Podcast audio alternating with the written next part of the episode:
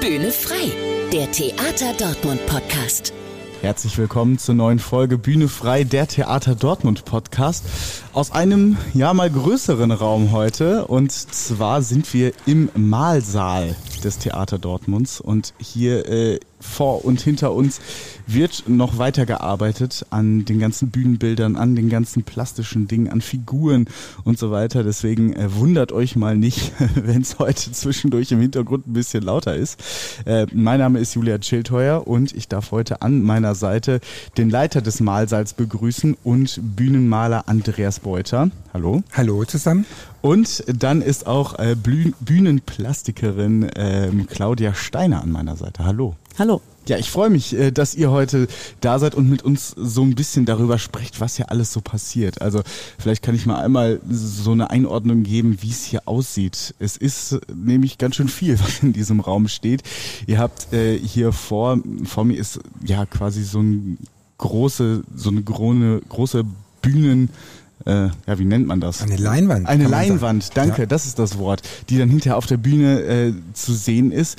10 mal 18 Meter ist die lang, ne? Das ist ja. ganz schön groß. Dann natürlich ganz viele Eimer voller Farbe. Ihr habt da hinten Figuren, ihr habt riesige Lineale, die äh, da hinten an der Wand hängen. Also die sind natürlich alle überdimensional, weil äh, so ein kleines 30 Zentimeter Lineal, das braucht ihr hier wahrscheinlich nicht, ne? Nee, damit könnten wir nicht viel anfangen, das ist richtig.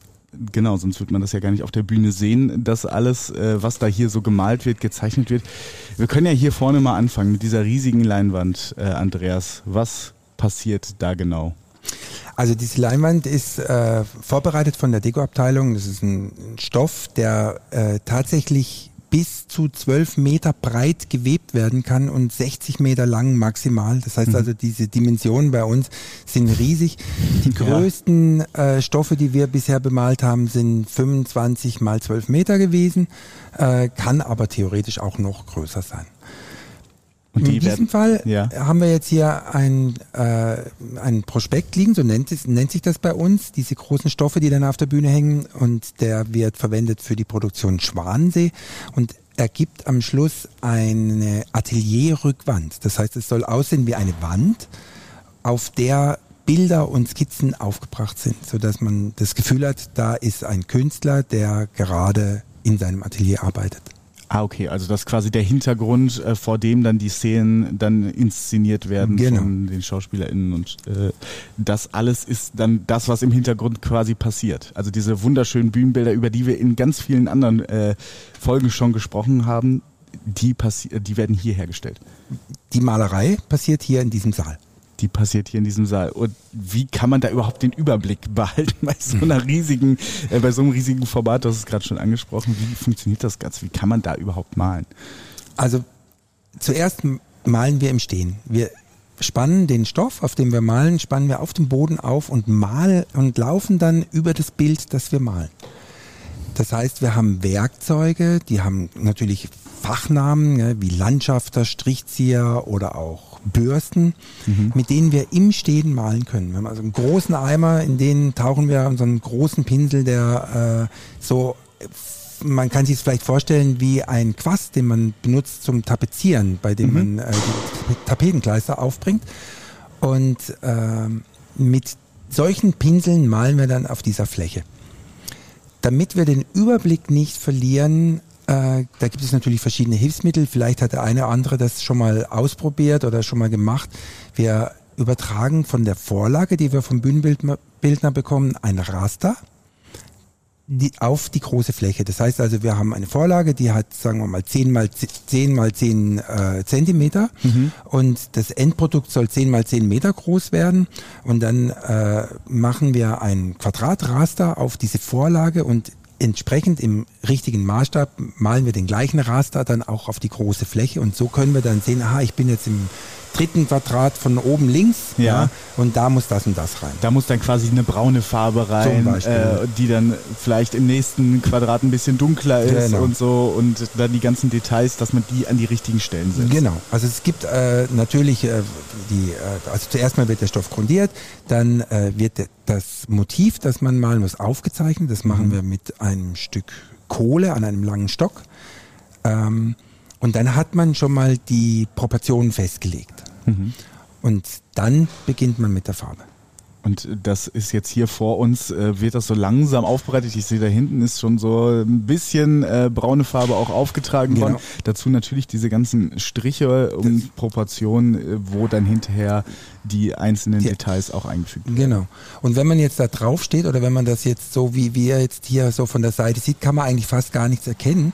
Und dafür haben wir in unserem Saal eine Galerie, über äh, äh, die umlaufend um den Saal rumgeht und wir können dann, wenn wir auf der Galerie stehen, das, was wir da unten direkt vor der Nase haben, auch mal ein bisschen mit Abstand angucken, sodass man dann so ungefähr ein Gefühl dafür bekommt, wie das dann auf der Bühne dann aussehen wird. Muss man sich vorstellen, wie so eine Art Balkon, die hier Genau. so, äh, rundherum geht. Und man sieht hier nicht nur dieses, äh, diese große Leinwand, die hier passiert, sondern da hinten ist natürlich auch noch eine Figur. Äh, vielleicht, Claudia, das ist dann eher so deine ähm, Abteilung, was du denn da so machst. Da ist ein Hirsch, es ist so eine Jagdszene, da sind zwei Hunde, die da in diesen Hirsch quasi reinbeißen. Und das alles, alles sieht super lebensecht aus. Wie funktioniert das? Also wie, wie geht ihr so vor in eurem täglichen Alltag? Ähm, ja, also auch wir bekommen natürlich Vorlagen von den bühnenbildenden Personen. Mhm. Ähm, allerdings ist es bei uns oft so, dass die ähm, Vorlagen nicht ganz so detailliert sind, beziehungsweise ist so ein Hirsch natürlich, ähm, soll von allen Seiten schön sein und wir kriegen meistens eine Vorderansicht oder eine ähm, sowas. Das heißt, man muss viel mehr sich ausdenken, Mhm. sozusagen, oder beziehungsweise nicht ausdenken natürlich. Wir gucken uns dann ganz viele Bilder an von Hirschen. Wir gucken zum Beispiel uns auch ähm, in Büchern und im Internet suchen wir nach dem Skelett und überlegen, okay, wie, wie, welche Bewegung macht denn so ein Hirsch wirklich? Wie sieht es denn wirklich anatomisch richtig aus? Ähm, ja, und dann nehmen wir einen Styroporblock und schnitzen daraus einen Hund oder einen Hirsch oder genau. Ähm, wird natürlich ganz viel nachgemessen, dass die Maße stimmen. Logisch. Aber ganz viel funktioniert wirklich übers Sehen einfach. Man muss, muss sehen, okay, an der Stelle ist der, das Bein zu dick.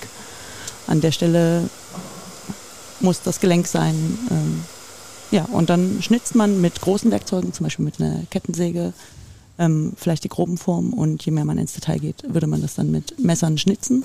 Mhm.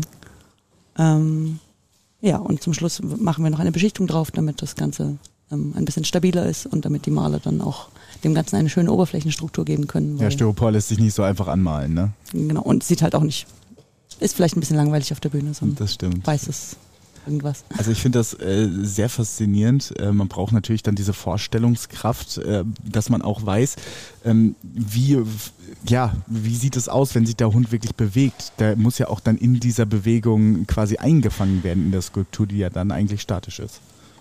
Genau, also wie gesagt, wir gucken dann sehr, sehr viele Bilder an. Also man merkt es auch ganz oft, dass man selbst beim Schnitzen dann irgendwie sagt, okay, irgendwie ist mir die Pfote jetzt doch noch ein bisschen unklar. Jetzt gucke ich nochmal, ob ich Detailbilder zu einer Pfote finde, dass ich nochmal genau gucke, wie, was macht das da? Was, Mhm. wie, wie muss das aussehen, damit das ähm, auf der Bühne überzeugend ist? Aber natürlich genauso wie bei den Malern immer noch mal ein paar Schritte zurückgehen, weil es ist gar nicht so wichtig, wie, wie schön es aus der Nähe ist, sondern es muss natürlich vom Zuschauerraum am Ende überzeugend aussehen.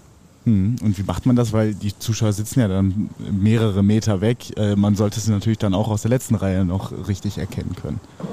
Also wie ähm, kriegt ihr das dann hin, so ein bisschen ähm, ja auch in dieser Größe zu arbeiten, die ihr dann ja vor euch habt? Also dieser Hirsch ist jetzt, würde ich sagen, ich habe noch nicht so viele Hirsche gesehen, aber ja, schon relativ äh, von den Proportionen wie ein echter Hirsch dann auch, ähm, ähm, dass ihr das dann in dieser Größe auch einfangt. So ein bisschen Schnitzarbeit, klar, aber ähm, ihr habt dann auch andere Hilfsmittel, die euch dann helfen, in dieser Größe auch zu arbeiten. Ja, also wir, Ja. wir projizieren zum Beispiel Sachen auch, Mhm. ähm, um, um das in der Größe ähm, zu tun. Aber in der Tat ist es bei einer plastischen ähm, Figur schwieriger. Wir können nicht so wirklich ein Raster drauflegen, weil das durch die Formen dann doch äh, verloren geht. Es ist ganz viel wirklich sehen und ähm, naja, alles wegschneiden, was kein Hirsch ist. Also man hat quasi erstmal so einen großen Block und daraus entsteht dann Hirsch, oder wie ist dann der Das wäre sozusagen, genau, wir, wir haben große Styroporblöcke oder je nach, wenn es kleinere Dinge sind, natürlich auch einfach mal nur Platten oder, oder wie auch immer. Ähm, und machen in vielen Fällen dann wirklich von Hand eine Zeichnung drauf, die dann schon mit Raster passiert, wie das Ja, die Maler ja. auch machen. Ähm, deswegen sind wir auch eine sozusagen Unterabteilung des Malsaals.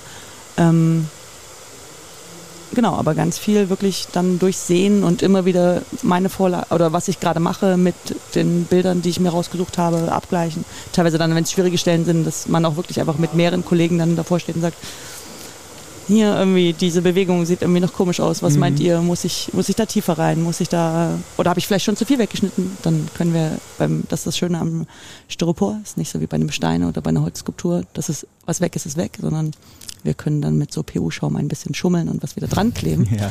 Da wir es danach kaschieren und die Malers anmalen, ähm, sieht das zum Glück dann keiner.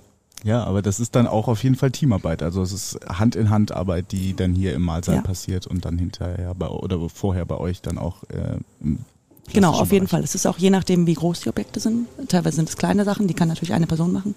Aber gerade so eine große Skulptur wie diese Jagdszene hier mit zwei Hunde, ein Hirsch, ähm, da sind zwei bis drei Kollegen, die das gemeinsam machen. Das heißt, man muss sich auch gut absprechen, dass die, dass die Bewegung des Hirsches mit der Bewegung des Hundes dann auch zusammengeht als eine, als eine Dynamik auch. Ja genau. klar, weil am Ende des Tages ähm, sieht der Zuschauer, die Zuschauerin ja nicht unbedingt ähm, diesen einen Hund nur, sondern eben dieses ganze Gesamtkunstwerk. Genau. Genau. Und da hattest du eben schon gesagt, das darf nicht so aussehen, als wäre es von einer, also als wären da mehrere Personen dran beteiligt und der eine Hund sieht so aus, der andere Hund sieht so aus, sondern man muss da ja schon sehr zusammenarbeiten, dass es dann genau. diese große harmonische Bühnenoptik halt auch hergibt. Genau. Okay. Sehr schön. Äh, ihr habt ähm, da drüben, wir sind eben natürlich schon mal einmal so ein bisschen drumherum gegangen. Ihr habt da auch äh, spezielle Werkzeuge. Mit was arbeitet ihr da so? Auch äh, ihr habt auch digitale Sachen, die euch dabei helfen, ähm, dann diese ähm, Statuen, diese Figuren auch herzustellen.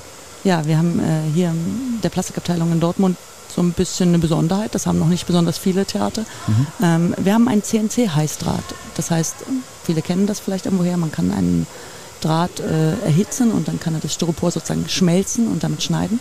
Ähm, genau, und wir haben das hier sozusagen als digitales Werkzeug. Das heißt, man kann die Schneidlinie programmieren vorher, auch sehr komplexe äh, Formen, wie zum Beispiel den Umriss von einem Hirsch. Mhm. Und kann dann sozusagen der Maschine sagen, schneid das für mich mal aus. Und dann hat man zumindest den Umriss schon mal.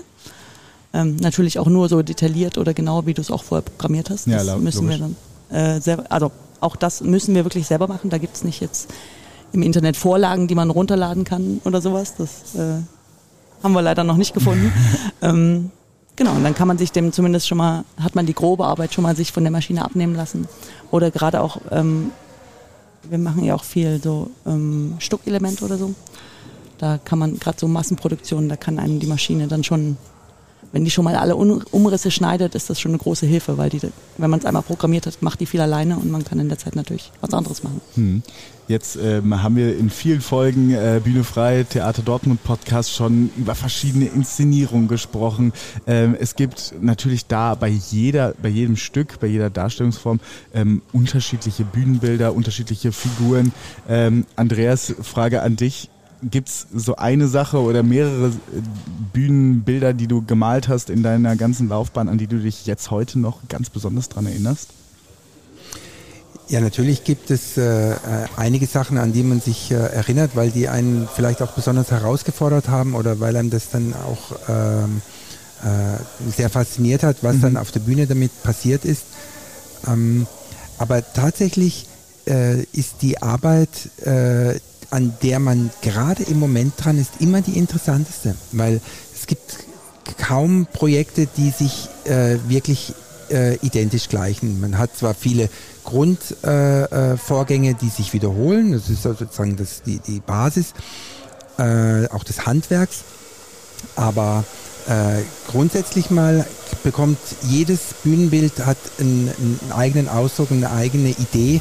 Und wenn man dem gerecht werden will, dann fällt man eigentlich gedanklich immer da rein, an dem man jetzt eben auch gerade konkret arbeitet. Jetzt äh, ist das Theater Dortmund ein großes Haus mit äh, vielen Sparten und äh, wir haben tatsächlich in der Regel immer mehrere Bühnenbildprojekte parallel laufen. Mhm. Im Augenblick arbeiten wir für die Produktion Schwansee, wir arbeiten für die Produktion La Boheme, wir arbeiten für die Produktion Was ihr wollt. Äh, das eine ist Ballett, das andere Schauspiel, das andere Oper.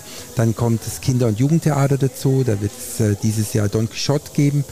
Und all diese Dinge, die ähm, jetzt praktisch im Moment in meinem Kopf drin sind, die die bestimmen auch mein, mein Interesse. Wenn ich zurückdenken soll an die Zeit, äh, die ich äh, bisher gemacht habe, das ist gar nicht so einfach, weil ich habe das mal überschlagen. Das sind weit über 1000 Produktionen, die ich in meinem Leben gemacht habe.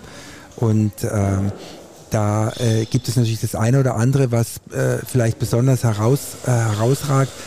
Ähm, aber wie gesagt, das, was im Moment ansteht, ist eigentlich das, was mich immer am meisten interessiert. Ja, logisch. Sonst kann man, also wenn man in der Nostalgie vielleicht sogar auch, die da ein bisschen mit reinspielt, äh, hängen bleibt, dann kann man sich wahrscheinlich auch nicht auf die aktuellen Projekte äh, konzentrieren. Aber wenn du mal so zurückdenkst, du hast gerade gesagt, hm. da stechen schon Sachen heraus. Welche sind das denn äh, konkret als Beispiel? Na, also wir haben zum Beispiel in der äh, vorletzten Spielzeit eine Produktion gehabt, da gab es äh, ein völlig neues, für mich neues Projekt. Also ich bin jetzt zwischenzeitlich 40, fast 40 Jahre am Theater und äh, die Anforderung war, ein Bild zu malen auf einen Stoff, der transparent ist. Das heißt also ein Stoff, der ähm, so beleuchtet werden kann, dass man durchschauen kann. Mhm.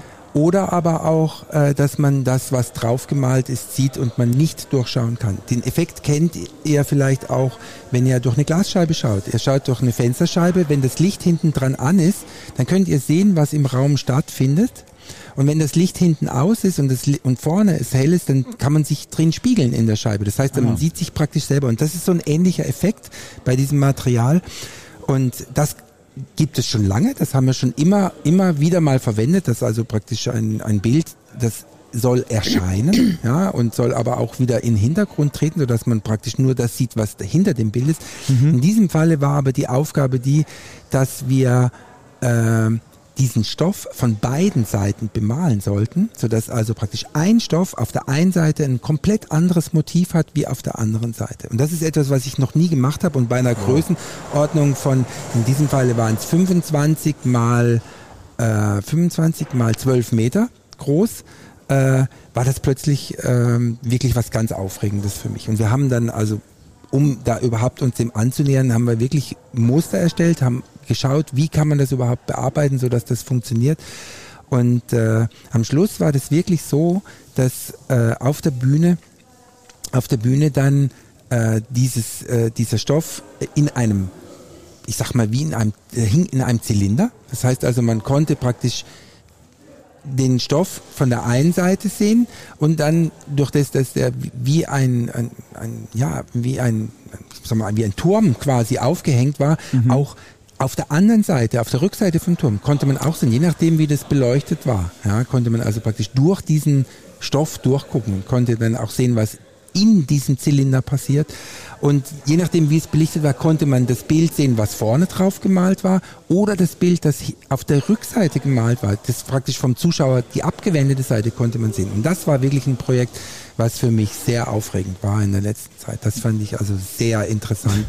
Ich weiß gar nicht, wie ich das beschreiben soll, sodass ja. man jetzt ein Bild davon bekommt. Man kann sich aber ganz gut vorstellen, finde ich. Und äh, das ist, äh, also so, solche Dinge, die passieren immer wieder. Und das ist auch das, was mich an diesem Beruf wirklich unglaublich fasziniert, wo ich äh, selbst nach so einer langen Zeit immer noch wirklich äh, begeistert bin über das, was ich hier tun kann. Ja, das ist äh, das ist für mich ein großes Glück. Ja, das merkt man auch, wenn man dich jetzt gerade bei den ganzen mhm. Beschreibungen anguckt. Vielleicht hört man sogar raus, äh, dass da das Lächeln auf jeden Fall die ganze Zeit äh, dabei ist. Aber wenn man äh, dann so einen Auftrag bekommt, also es soll mehr oder weniger zwei verschiedene Szenen von unterschiedlichen Seiten geben, wie konkret hast du das oder habt ihr das dann natürlich auch im Team ähm, konkret umgesetzt? Wie hat es dann funktioniert? Naja, also wie gesagt, wir haben zuerst mal Muster erstellt, auf denen wir dann ausprobiert haben, wie funktioniert das Ganze. Dann hat, äh, haben wir uns zusammengesetzt, haben dann gemeinsam besprochen, was ist der beste Weg. Da hängt es dann davon ab, was für Materialien benutzt man, wie bearbeitet man das, also wie trägt man die auf, mit welchen Werkzeugen mhm. arbeitet man und äh, kommt dann gemeinsam zu einem Weg als Team wo man sagt, so können wir es umsetzen. Und dann haben wir natürlich an diesem Projekt, weil es wirklich riesig war, haben wirklich dann vier Leute haben dann an diesem, an diesem Projekt gearbeitet. Und die müssen sich natürlich untereinander abstimmen. Ja, wer macht was und wie geht man dran. Ja. ja. Und mit welchen Materialien habt ihr dann dabei so gearbeitet? Naja, also mit den Farben, die wir malen, äh, das kennt man eigentlich fast von zu Hause. Im Prinzip ist es die gleiche Basis wie jede Wandfarbe. Mhm. Das ist also eine wasserbasierte Acrylfarbe, die äh, in diesen großen, in diesen großen Mengen auch bezahlbar ist und, äh, und die äh, auch von, von der Gesundheitsverträglichkeit her funktionieren. Also man kennt es bestimmt, wenn man mal mit dem Lack gearbeitet hat, das stinkt einfach und das kann man in, in diesen großen Flächen, wie wir hier die bearbeiten, eigentlich gar nicht einsetzen. Also das sind wirklich äh, ganz normale Acrylfarben, die gibt es dann in unterschiedlichen Qualitäten. Manche müssen etwas flexibler sein, weil der Stoff vielleicht beweglich bleiben muss. Andere äh, haben eine hohe Deckkraft. Äh, wenn ich dann zum Beispiel auf Holz mal, male ich wieder, äh, kann ich die Farben viel pastoser benutzen, als wenn ich äh, jetzt auf dem Stoff mal, der dann eben doch immer auch weich bleiben muss. Ja. Und äh, so setze ich dann praktisch die, diese Materialien eben ein, die ich, äh, die dann einfach für das Projekt sinnvoll sind. Hm. Hm. Du hattest eben bei den Ausführungen, Claudia, äh, immer wieder genickt, ähm, als es auch darum ging, ähm, wie, mit wie viel Leidenschaft Andreas den Beruf macht. Wenn du zurückdenkst an deine ganzen Projekte, die du hattest, ähm, was bleibt dir dann da oder was ist dir dann noch so im Kopf geblieben? Welche großen Projekte vielleicht auch, die ganz besonders herausfordernd waren oder so? Ja, also zum einen kann ich das von Andreas bestätigen. Die äh, Projekte, die man aktuell macht, sind natürlich immer am, am spannendsten, weil es ja immer noch irgendeine Frage gibt, die man noch sich überlegen muss und die dann auch gerne abends vorm Einschlafen im Bett einem äh, dann noch durch den Kopf gehen ja. und äh, einen nicht schlafen lassen. Ähm, ein Projekt, was mir jetzt gerade so eingefallen ist wieder, ähm, wir haben hier am Haus vor ein paar Jahren Traum der Roten Kammer gemacht, ein Ballett. Ähm, und da gab es einen Magnolienbaum, den wir äh, hergestellt haben, Bäume gibt es relativ viel in allen Birken, Eichenbäume, was auch immer. Und je nach Wünschen der bühnenbildenden Person dann sehr realistisch oder auch irgendwie stilisiert oder sowas. Das sollte ein sehr realistischer Magnolienbaum sein, der, das fand ich sehr spannend. Ähm, der wurde jedes Mal bei der Vorstellung, Vorstellung wieder äh, gefällt. Da kam eine Person mit einer Kettensäge auf die Bühne, hat die Kettensäge an, oder ich glaube, er kam mit der laufenden Kettensäge auf die Bühne, ich weiß nicht mehr. Und dann wurde dieser Baum gefällt und die Krone rollte so über den Platz. Und da musste natürlich für die nächste Vorstellung, durfte man das natürlich nicht sehen. Also mhm, es war wieder der klar. perfekte, schön gewachsene Baum. Und das heißt, wir haben dann so ein Zwischenstück da immer wieder, was jedes Mal wieder neu da so reingefummelt werden musste und schön gemacht werden musste und dann natürlich auch malerisch so gemacht werden musste, dass man das nicht sieht, dass es schon fünfmal passiert ist.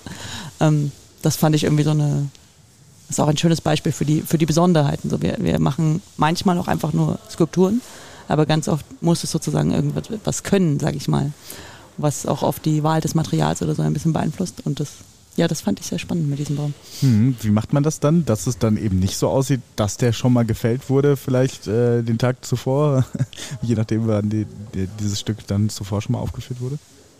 Welche Techniken gibt es da?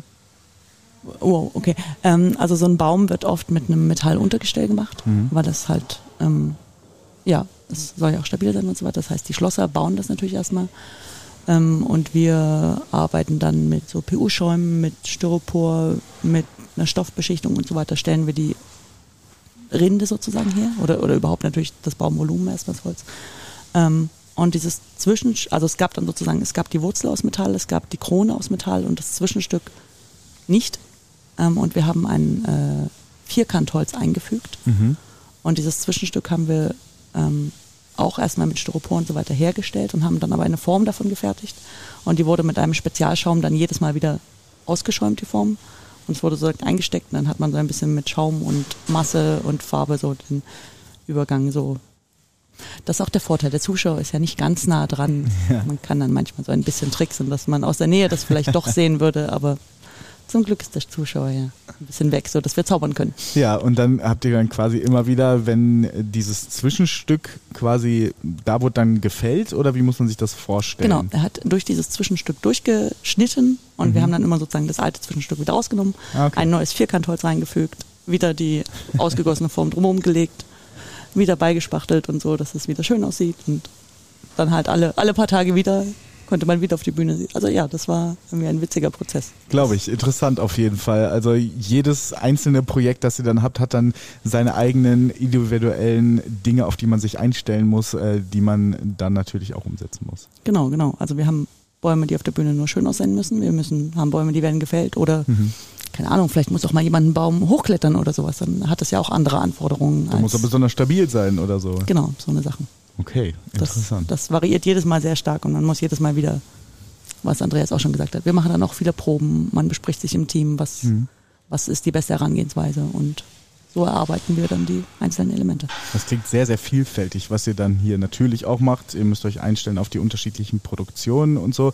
Euer Berufsalltag ist dann logischerweise sehr, sehr vielfältig. Und wenn äh, mein Blick jetzt mal hier durch den großen Mahlsaal fällt, äh, dann bleibt er vielleicht da auch auf der rechten Seite hängen. Ähm, das sind schon Produktionen, das sind, ja, ich beschreibe es mal laienhaft als Bilder, die sehr kunstvoll ähm, umgesetzt wurden. Also eine Frau zum Beispiel, die, ähm, ich glaube, es ist ein Altar, die davor kniet, darunter sind äh, bunte Teppiche, daneben das Bild sind äh, Früchte auf äh, einem Tisch äh, dargelegt, darunter eine Box, also es sieht auch sehr, sehr realistisch aus. Dahinter, wenn ich mich mal so ein bisschen äh, weiterlehne, ist, glaube ich, ist eine Frau mit Flügeln, ist vielleicht sogar ein Engel oder so. Also das sind sehr, sehr kunstvolle ähm, Bilder oder gemalte gemalte Leinwände oder bemalte Leinwände, die ich da sehe. Ähm, und dann hast du mir eben gesagt, das sind aber die von euren Auszubildenden. Also Leute, die hier hinkommen, die euren Beruf lernen, ähm, die müssen schon eine künstlerische Art auf jeden Fall in sich haben und wahrscheinlich auch ganz viel Talent mitbringen. Ja, das ist die, äh, das ist schon eine Grundvoraussetzung. Wenn man in diesen Bereich einsteigen will, dann muss man zum einen mal natürlich ähm, das Talent haben, äh, um ähm, gestalterische Prozesse auch äh, umzusetzen. Man muss äh, vor allem genau hinschauen können. Das ist nämlich das mit das Wichtigste in unserem Beruf. Man äh, muss äh, Spaß natürlich haben an, an, an äh, Malerei jetzt in diesem Fall. Und diese Arbeiten, die du da siehst, die haben tatsächlich unsere Auszubildenden gemalt. Das sind eigentlich äh, kleine Kunstwerke, kann man sagen. Wobei klein äh, vielleicht nicht ganz das richtige Wort ist. Die, sind also, die sind also alle äh, in der Größenordnung zweimal drei Meter. Ähm, also das ist schon, äh, das ist schon ein Format, was man sich mal nicht ebenso ins Wohnzimmer hängen kann.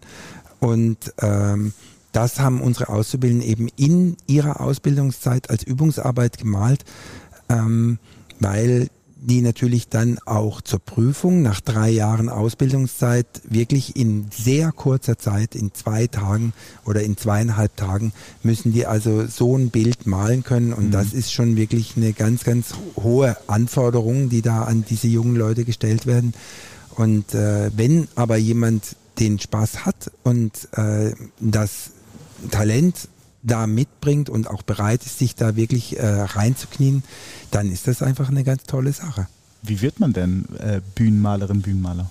Also Bühnenmaler und äh, Bühnenplastiker ist äh, seit 2000 ein anerkannter Ausbildungsberuf. Da gibt es dann eine Prüfung bei der IHK, da gibt es das sogenannte duale Ausbildungssystem, es gibt also eine Berufsschule ähm, und man bewirbt sich in der Regel an einem Theater. Mhm. Ähm, da gibt es in Deutschland äh, ungefähr 20 bis 30 Theater, die diese Ausbildung anbieten. Ähm, oder aber man kann sich auch an der Fachhochschule für Bildende Kunst in Dresden zu einem Studiengang bewerben, der diesen Beruf äh, anbietet als Ausbildung. Und äh, die, äh, das, das Auswahlverfahren ist überall, denke ich mal, ähnlich. Man äh, bewirbt sich also an einem Haus und äh, man äh, gibt also zu dieser, äh, zu dieser Bewerbung ein bisschen Bildmaterial mit, weil es macht natürlich Sinn, dass man, dass die, äh, der zukünftige Ausbilder äh, auch sieht, was man an Voraussetzungen auch schon, auch schon mitbringt. Ja. Und äh, und dann gibt es ein Auswahlverfahren. Und bei uns zum Beispiel kann ich also sagen, in den letzten Jahren, in den Jahren, in denen wir jetzt hier ausbilden, ähm, haben wir immer über 100 Bewerbungen, zum Teil fast 200 Bewerbungen gehabt für eine Ausbildungsstelle. Also es gibt wirklich auch ein großes Interesse an diesem Beruf. Und das finde ich natürlich toll, weil äh, weil das zeigt einfach auch, dass uns der Nachwuchs hoffentlich äh, äh, nicht verloren geht und dass der dann auch wirklich äh, dieser Beruf auch weiter Bestand hat in den, in den nächsten Jahren. davor, wenn ich das einfach nochmal ganz kurz an, äh, sagen kann zur Historie, Ja, davor, gerne. bevor dieser Ausbildungsberuf anerkannt wurde, gab es äh, ähm, ein, eine Absprache zwischen dem Bühnenverein, das ist der Verein der Intendanten in Deutschland, und der äh, Genossenschaft der deutschen Bühnenangehöriger, das ist das ist quasi die Arbeitnehmervertretung. Und die haben zusammen beschlossen, dass wir, dass sie einen äh, äh, eine Prüfung einrichten. In Berlin war die damals und alle Leute, die also äh, dann diesen Ausbildungsberuf gelernt haben, in Anführungsstrichen, haben dann in Berlin an der Deutschen Oper die Prüfung äh, abgelegt. Äh, das war also ganz äh, viele Jahre war das äh, das normale Verfahren. Äh, und seit 2000 ist es eben ein offiziell anerkannter Ausbildungsberuf, was eine tolle Verbesserung ist für die Leute, die dann in diesem Beruf arbeiten. Und was lerne ich dann äh, quasi während der Ausbildung? Weil ähm, ein künstlerisches Talent bringe ich natürlich mit. Ähm, du hast gesagt, man muss ähm, auch ja quasi Arbeitsproben mitbringen, ähm, wo man halt das Talent Mhm. sehen kann und äh, die Begabung. Ähm, was lerne ich dann während der Ausbildung hier als äh, Bühnenmalerin, als Bühnenmaler oder als Bühnenplastikerin, Bühnenplastiker?